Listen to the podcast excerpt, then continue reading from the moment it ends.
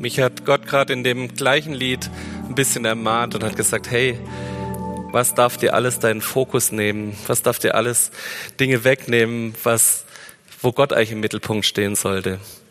Wo sind diese ganzen Punkte, die dich gerade umtreiben, die dich gerade beschäftigen? Und ich glaube, es gibt so viele Wellen und so viele Turbulenzen. Und da wieder zu sagen, nee, Gott, du bist gut, du bist da, du bist anwesend, du bist derjenige, der unser Leben im Griff hat. Das ist, glaube ich, so wichtig, immer wieder da auf Gott zu schauen und auf Gott einfach auch diesen Mittelpunkt in unserem Leben dazu geben. Ich möchte am Anfang der Predigt mit uns beten. Herr Jesus, ich danke dir, dass wir jetzt Advent feiern dürfen und dass es eine Zeit ist, wo wir auftanken können, weil wir uns auf dich ausrichten, weil wir uns darauf ausrichten, dass du da bist, dass du kommen wirst, diese Erwartung, dass du da bist, dass die in unserem Leben stark wird in den nächsten Wochen. Und Herr, du siehst auch unsere Situation, in der wir gerade stehen, Herr, und dass es Menschen braucht, die in diese Situation Hoffnung hineingeben, die diese Gegenwart Gottes wirklich reintragen in diese Welt, Herr. Und Herr, wir beten, dass wir das sein können, dass wir übernatürlich von dir Kraft schöpfen können, auch heute in diesem Gottesdienst. Und dass wir durch diese Kraft befähigt sind, gute Nachricht, Hoffnung, Friede, Liebe, Freude, all das in die Welt hinauszutragen, weil wir in dir diese Quelle haben, die das in uns ja immer wieder neu hochkommen lässt und immer wieder neu uns auch beschenkt damit. Wir beten, dass dieser Gottesdienst dazu dient, dass wir dieses Beschenktsein von dir über die Weihnachts- und Adventszeit wirklich spüren dürfen. In deinem Namen. Amen.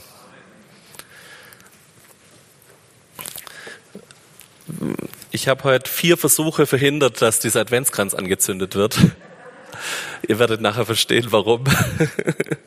Aber wir wollen heute in unsere Adventsserie starten. 24 Mal Weihnachten erleben ist eine Aktion, die deutschlandweit, sogar im deutschen Raum, also das geht bis, es gibt äh, in Frankreich Gemeinden, die Deutsch predigen, ähm, es gibt in der Schweiz, in Österreich Gemeinden, die sich angeschlossen haben.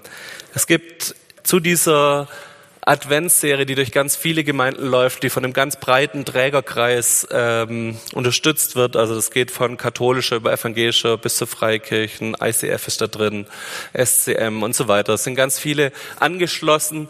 Geht es darum, dass wir diesen Sinn von Weihnachten neu entdecken. Und wie ich gerade schon gebetet habe, denke ich, es ist die beste Zeit dazu, dass wir Christen brauchen, die in unsere Gesellschaft diese Weihnachtsfreude hineintragen. Unsere Situation gerade braucht es, dass es Menschen hier sind, die Freude, die Liebe, die Hoffnung in unsere Welt hinaustragen. Und deshalb freue ich mich auch so arg auf die Serie. Wer noch ein bisschen unterstützendes Material braucht, es gibt ein Buch mit 24 Andachten, die man so als Art Adventskalender zu Hause lesen kann. Es gibt auch den richtigen Adventskalender, das ist eine Dose, die hier ist schon leer, weil der Adventskalender bei uns oben im Büro hängt. Das sind 24 Kärtchen an der Schnur aufgehängt, wo man jeden Tag eine sich pflücken darf und auch da nochmal auf Weihnachten hingewiesen wird. Jedes Mal mit einer Bibelstelle, mit guten Gedanken, wo man sagt, okay, das kann ich heute in meinem Alltag umsetzen.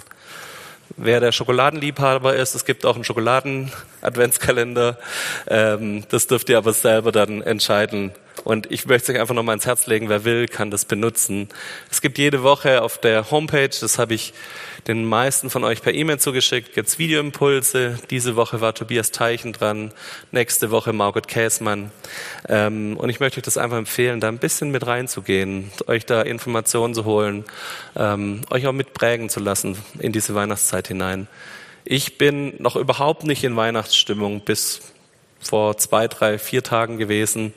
Äh, meine erste Berührung mit Weihnachten war, dass ich bei Engelhorns äh, in der Kultur war und zwei Weihnachtsbäume aussuchen durfte. Der eine steht schon vorne, der andere liegt noch im Seitengang. Der wird nächste Woche aufgestellt, der dann hier neben uns stehen wird. Ähm, das war so meine erste Berührung mit Weihnachten, aber so richtig Weihnachtsstimmung kam bei mir noch nicht auf. Und ich freue mich jetzt auf die Adventszeit. Ich freue mich jetzt auf Sachen wie Kerzenschein und Adventslieder. Und ich hoffe, ihr lasst euch auch mit reinnehmen. Wir werden in dieser Adventsserie einen kleinen Kanzeltausch erleben. Ich habe zwei Freunde, mit denen ich unterwegs bin, die beide ein bisschen jünger sind als ich, aber auch Pastoren in Gemeinden sind. Das ist der Arno Kraus aus Göppingen und der Stefan Uhlig aus Winnenden. Und wir werden die nächsten drei Wochen einmal die Kanzeln durchtauschen. Das heißt, nächste Woche wird hier Stefan aus Winnenden predigen, übernächste Woche Arno aus Göppingen. Und ich bin mal gespannt ja, auf die Eindrücke, die ich bekomme, weil ich in ihren Gemeinden predigen werde und sie in unserer. Wir starten in die Serie und ich möchte euch mit reinnehmen in einer besonderen Art und Weise. Und zwar lese ich euch eine Weihnachtsgeschichte vor. Und jeder von uns kennt diese Weihnachtsgeschichte aus Lukas. Es begab sich aber zu der Zeit. Ich lese euch heute aus einem anderen Evangelium die Weihnachtsgeschichte vor und lasst euch mal mit reinnehmen. Johannes 1, Vers 1 bis 9. Von Anfang an gab es den, der das Wort ist. Er, das Wort, gehörte zu Gott und er, das Wort war Gott in allem gleich. Dieses Wort gehörte von Anfang an zu Gott. Alles wurde durch dieses Wort erschaffen und nichts, das, er, das geschaffen ist, ist ohne dieses Wort entstanden.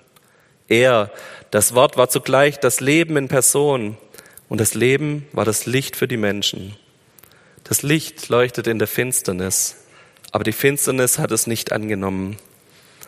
Ein Mensch trat auf, den Gott gesandt hatte. Er hieß Johannes. Dieser Mensch war ein Zeuge für das Licht. Alle sollten durch ihn zum Glauben kommen. Er war aber, selbst war aber nicht das Licht, aber er sollte als Zeuge für das Licht auftreten.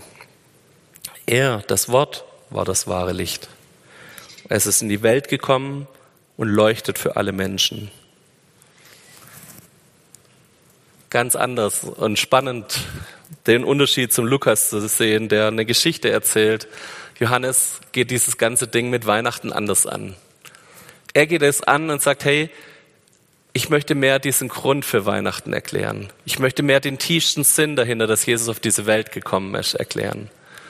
Und für alle, die diese Verse noch nicht zum hundertsten Mal gelesen haben, mit dem Wort ist Jesus gemeint, der auf die Erde kommt, mit dem Wort, das die Schöpfung erschaffen hat. Jesus kommt auf die Erde und da gibt es diesen Täufer Johannes, der ihn vorher ankündigt. Und Jesus kommt und dieses Beschreiben, wie er auf die Erde kommt, ist, er kommt wie ein Licht in die Finsternis. Ganz anders als ähm, das im Lukas beschrieben wird, aber hat einen tieferen Grund vielleicht. Ob der Johannes wohl schon wusste, dass Weihnachten mal das Wettrüsten der Lichterketten sein wird? Ob der schon wusste, was sich zum Beispiel in der Nachbarschaft meiner Eltern abspielt? Da gibt's ein Haus, da gibt's offiziell Leute umrum, die haben Sorgen, dass mal irgendwelche Flugzeuge dort landen, weil der Garten ist ungefähr so illuminiert wie so eine Runway, so eine Bahn, wo die Flugzeuge landen. Das Ding leuchtet und glüht richtig nachts. Meint ihr, damit hat's was zu tun? Licht in der Finsternis? Wahrscheinlich eher nicht. Von Goethe gibt's diesen Mythos, dass er anscheinend seine letzten zwei Worte waren mehr Licht. Es gibt spannenderweise einen Bericht von seinem Diener, der gesagt hat, seine letzten Worte waren, reich mir äh, den Bottschamber. Ich weiß nicht, wer noch weiß, wer das ist. Das ist der Nachttopf.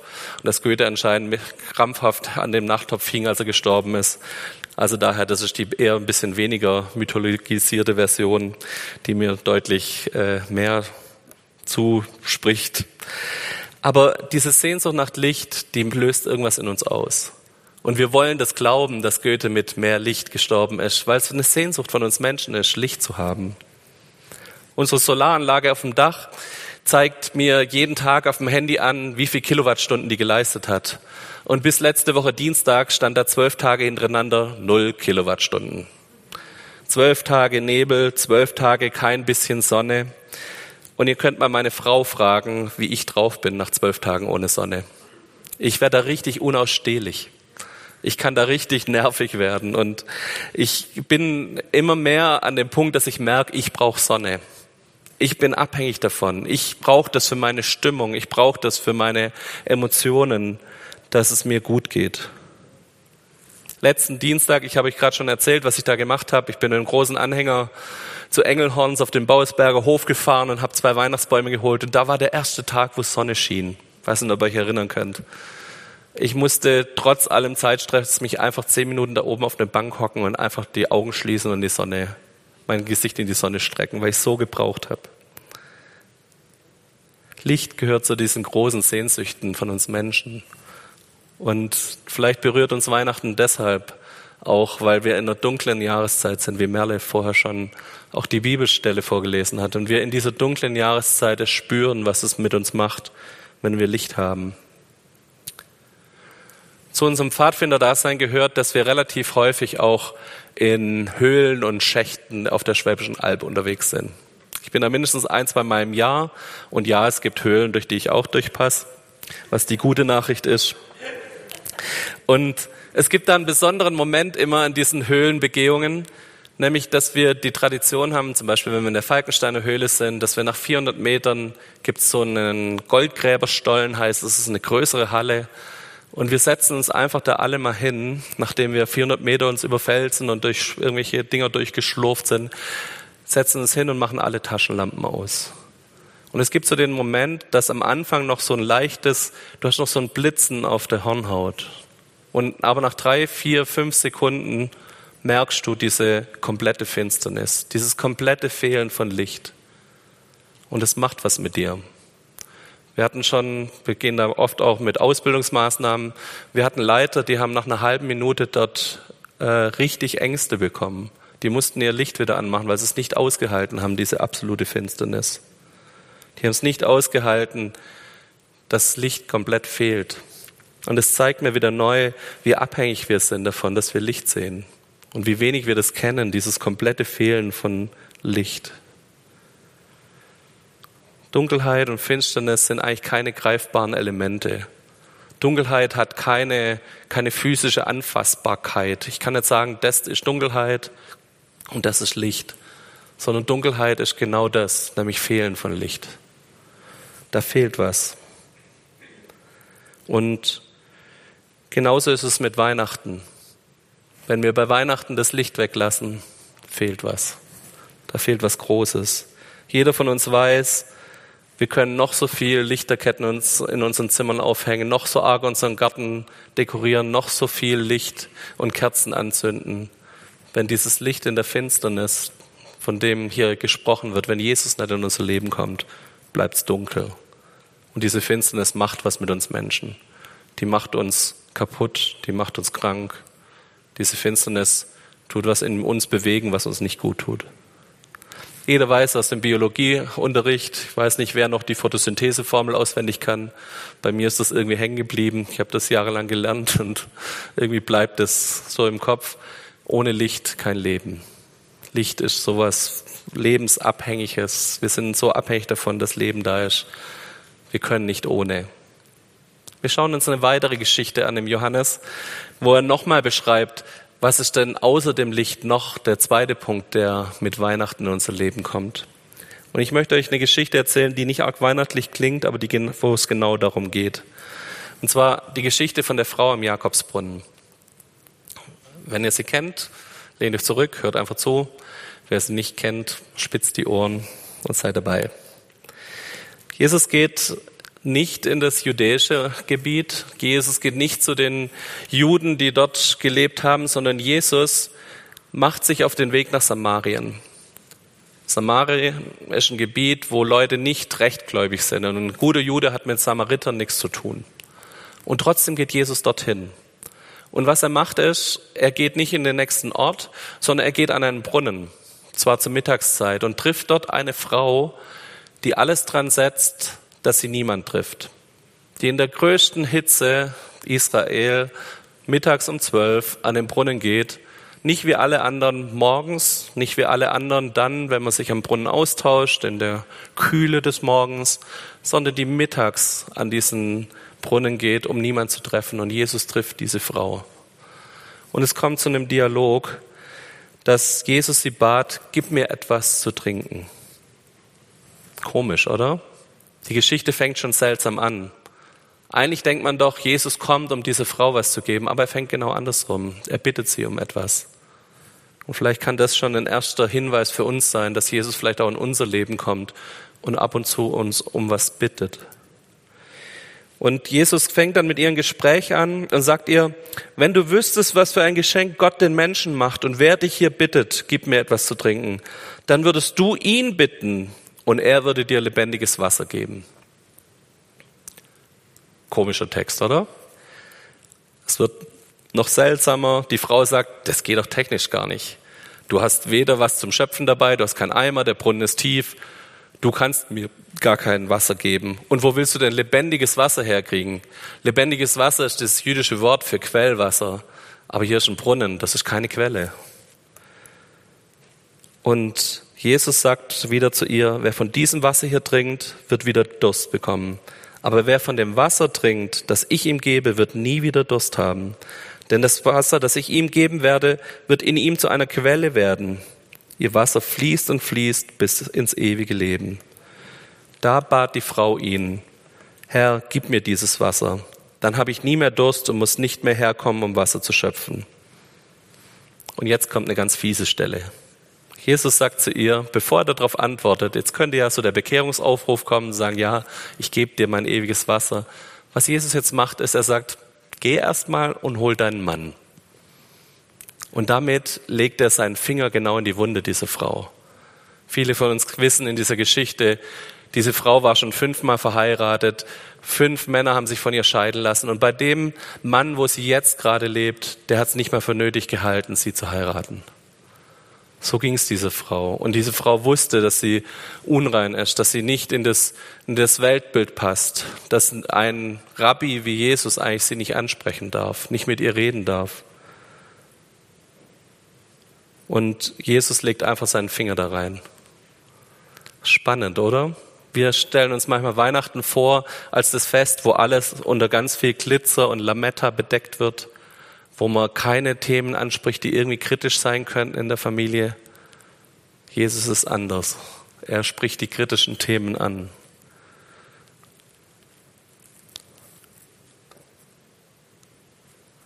Die Frau antwortet, ich habe keinen Mann. Und da hast du die Wahrheit gesagt. Die Frau erkennt, durch das, dass Jesus ihr sagt, was ihre Lebenssituation ist, dass hier jemand stehen muss, der mindestens ein Prophet ist. Und es wird ganz, ganz schnell klar, hier geht es nicht nur um den Propheten, sondern hier geht es um den Messias, auf den, den die Frau wartet, in all ihrer Zerbrochenheit, in all ihren Fehlern, in all ihren Nöten. Sie wartet auf den, der sie erlöst. Und mit diesem Spruch, dass Jesus ihr sagt, hey, keiner von diesen Männern Du warst fünfmal verheiratet und mit diesem Mann, mit dem du gerade zusammen bist, bist du nicht mehr verheiratet. Das ist nicht dein Mann. Merkt diese Frau, da ist jemand, der die Wahrheit über mein Leben weiß, aber irgendwas scheint sie zu spüren. Dass es hier nicht um eine Verurteilung von ihr geht, sondern dass sie merkt, hier werde ich frei, hier kriege ich ewiges Leben. Die Frau ließ ihren Wasserkrug stehen lief in den Ort und sagte zu den Leuten, kommt und schaut euch das an. Da ist ein Mensch, der hat mir alles gesagt, was ich getan habe. Ist er vielleicht der Christus? Da liefen die Menschen aus dem Ort zu Jesus hin. Ich finde diese Geschichte so besonders, weil wir ganz viele Sachen aus dieser Geschichte nicht hören. Also zum Beispiel meine Vorstellung, wenn ich nur den Text lese, würde ich sagen, hey, Jesus hat diese Frau vor den Kopf gestoßen. Und eigentlich müsste doch diese Frau umdrehen und gehen sagen, der hat mich jetzt bloßgestellt. Der hat die Wahrheit über mein zerbrochenes Leben ausgesprochen. Jetzt müsste ich doch gehen. Aber irgendwie scheint die Frau nicht abgeschreckt zu sein. Und ich kann mir eigentlich bloß eine Lösung vorstellen, wie das geht. Diese Frau muss gemerkt haben, was Jesus von ihr will. Muss gemerkt haben, da ist jemand, der ihr ein Angebot macht. Da ist jemand, der in dieses Angebot von Liebe und von Zuneigung gibt, von Annahme gibt. Dieses Zerbrochen und Scheitern sein, das kennen die meisten von uns, oder? Ich kenne ganz wenige Leute, die so richtig glatt durch ihr Leben gehen. Und meistens, wenn man dann länger mal miteinander unterwegs ist, merkt man auch, diese Leute haben Zerbrüche. Auch diese Leute haben Scheitern in ihrem Leben. Und ich kann das von meinem Leben sagen, da ist vieles nicht so glatt, wie das vielleicht nach außen aussieht. Und dieses Gefühl dieser Frau zu versagen oder teilweise auch unschuldig in Situationen reingekommen zu sein, die einem wehtun, die einen verletzen, die einem nicht gut tun, die kennen wir doch, oder? Wie gehen wir damit an Weihnachten um? Lametta drüber, Zuckerguss drüber, alles irgendwie süß anstreichen, damit es irgendwie gut aussieht. Das ist nicht der Jesus-Umgang damit. Und es funktioniert auch ehrlicherweise nicht. Wenn wir uns angucken, was an Weihnachten passiert, ich habe einen Nachbar gehabt, der bei der Polizei gearbeitet hat, der sagt, es gibt niemals so viele Einsätze wegen häuslicher Gewalt wie zwischen Weihnachten und Neujahr. Leute versuchen, nochmal heile Familie zu spielen, versuchen, möglichst alles romantisch hinzukriegen und scheitern grandios, so dass die Polizei kommen muss. Und meine Erfahrung als Lehrer ist auch die gleiche. Ich habe nie so viele Scheidungswellen wie nach den Sommerferien wo Leute gesagt haben, wir fahren noch einmal in Urlaub und dann gemerkt haben, nach zwei Wochen Urlaub, wir halten es nicht miteinander aus und wie nach Weihnachten. Ganz oft kamen Eltern im Januar zu mir und haben gesagt, also wir haben uns jetzt geschieden, Sie müssen ab jetzt die E-Mails an zwei Eltern schreiben, wenn Sie Eltern E-Mails schreiben. Äh, mein Kind ist von Montag bis Mittwoch bei mir und ab Donnerstag bei meinem Mann, meinem Ex-Mann jetzt. Weihnachten einfach zudecken mit Lametta funktioniert nicht funktioniert nicht. Dieses Scheitern, diese Zerbrüche in unserem Leben einfach zu bedecken und zu sagen, ja, wir tun es irgendwie süß mit Zuckerguss anstreichen und dann wird es schon irgendwie gehen. Wir brauchen das aber irgendwie trotzdem. Wir brauchen irgendwie, dass das geheilt wird. Wir brauchen das, dass wir mit unseren Zerbrüchen, mit unserem Scheitern irgendwie auch zu Gott kommen können. Und es gibt spannende Geschichten drauf. Ich habe vor kurzem mit jemandem gesprochen, der sagt, er feiert kein Weihnachten. Ihm ist das alles zu romantisch, ihm ist das alles zu kitschig und ich, ich lehne das alles ab, ich habe keinen Bock drauf, ich habe keine Lust auf Weihnachten. Auch das ist eine Reaktion ja drauf, auf diesen Zerbruch, den man selber erlebt, zu sagen, hey, ich möchte mit Weihnachten nichts am Hut haben. Ich glaube ehrlicherweise, wir brauchen Weihnachten.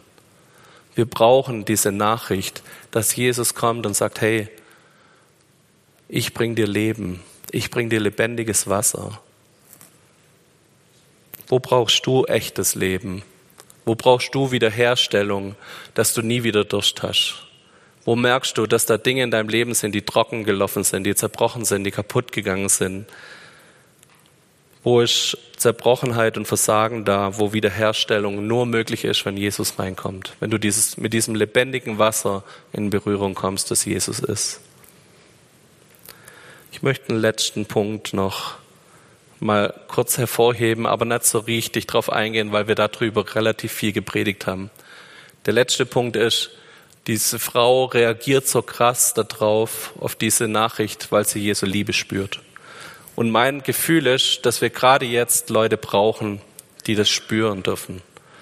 Wir merken in unserer Gesellschaft, dass immer mehr Spaltung da ist, dass immer mehr Hass da ist, dass Dinge in unserer Gesellschaft sind, die uns nicht gut tun, die uns als Menschen kaputt machen. Und es braucht Menschen, die Liebe hier raustragen in unsere Welt. Es braucht es, dass wir es als Christen nicht in unser heimliches Haus einschließen und sagen, jetzt feiern wir mal schön in kleinster Familie Weihnachten, sondern dass wir rausgehen, uns anstecken lassen von dieser Liebe Jesu und die zu Leuten bringen. Dass wir uns um zwölf in der Mittagshitze von Jesus berufen lassen, zu diesem Brunnen zu gehen, zu dieser Frau, die kein Mensch treffen will und mit ihr ins Gespräch kommen und ihr zeigen, dass wir sie lieben dass wir Annahme da ist, dass Jesus sie liebt. Liebe ist eine von diesen großen Sehnsüchten. Ich habe vorher darüber gesprochen, ganz am Anfang, Licht ist so eine Menschheitssehnsucht. Leben ist so eine Menschheitssehnsucht. Und Liebe ist eine Menschheitssehnsucht. Das sind drei große Ls, die brauchen wir für unser Leben. Da sehnt sich jeder danach. Das ist so ein Treiber, für das wir so viel tun. Was tun Menschen alles dafür, um angenommen und geliebt zu sein? Was tun Menschen alles dafür, um echtes Leben zu erleben? Sich den letzten Kick zu holen, um sich irgendwie lebendig zu fühlen. Das sind Antreiber in unserem Leben. Und ich glaube, wir brauchen das, dass wir da Jesus begegnen, der das echte Licht ist in der Finsternis. Dass wir unser zerbrochenes Leben zu Jesus bringen und da lebendiges Wasser bekommen, das heilt, das unser Leben wieder gesund macht, dass wir mit dieser Liebe Jesu in Kontakt kommen, die unser Herz verändert. Wir haben Advent und wir zünden ganz viele Kerzen an. Und was ich total schön finde ist, wisst ihr, warum wir Kerzen anzünden? Weil das ein Zeichen ist. Wir haben ja, Feuer mit einem Streichholz ist eine Ranger-Prüfung. Wenn schon Kerzen anzünden mit einem Streichholz nicht tut.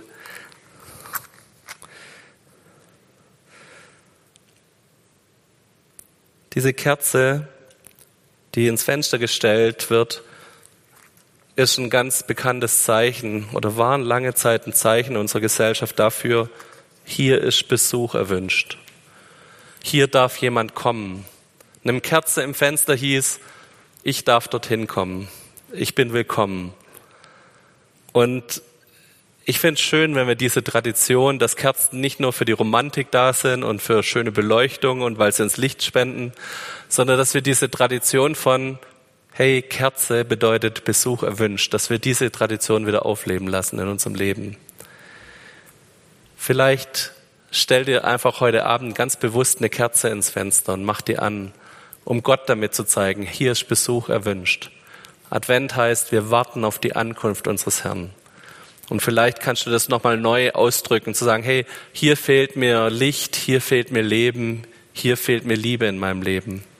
Wo diese drei Ls irgendwie Mangelware sind gerade, dann mach das doch ganz bewusst, dass du heute Abend dich mal, dir mal Zeit nimmst, eine Kerze ins Fenster stellst und sagst, Herr, ich brauche, dass dieses Licht in die Finsternis kommt. Ich brauche diese Liebe und ich brauche dieses Leben, das wieder gesund macht. Komm du wieder neu in mein Leben rein. Aber Vielleicht könnte es auch noch eine zweite Bedeutung haben, nämlich ganz reellen Besuch. Dass du eine Kerze ins Fenster stellst und dir Zeit nimmst in der Adventszeit für andere Menschen. Ich glaube wirklich, es braucht in dieser Zeit Menschen, die diese, von diesen drei Ls anderen erzählen.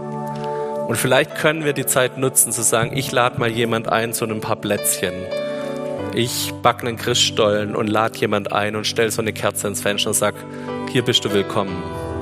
Wir brauchen es, dass wir Menschen haben, die davon erzählen, was Weihnachten bedeutet. Und es geht nicht, es funktioniert nicht, dass wir das irgendwie delegieren, sondern das ist mein Auftrag. Das ist dein Auftrag, davon zu erzählen. Kerze heißt, Besuch ist erwünscht. Vielleicht kannst du das dir für nächste Woche vornehmen dass du Besuch ja, dir einlädst, dass du Menschen um dich herum hast, denen du von Jesus erzählen kannst, denen du erzählen kannst. Licht, Leben und Liebe gibt's da im Überfluss und die will auch in dein Leben rein. Ich würde gern mit uns heute beten.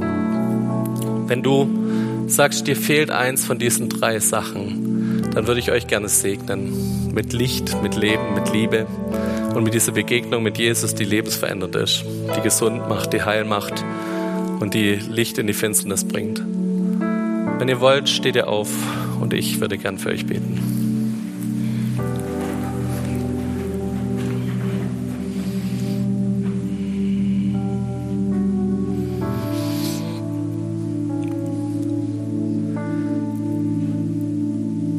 Herr Jesus, du siehst, wie die jetzige Zeit versucht, ja, Dinge in den Vordergrund zu drücken, wie Dinge ja, wichtig werden und zu großen Themen werden. Herr, ob es unsere Gesundheit ist, ob es eine Pandemie ist.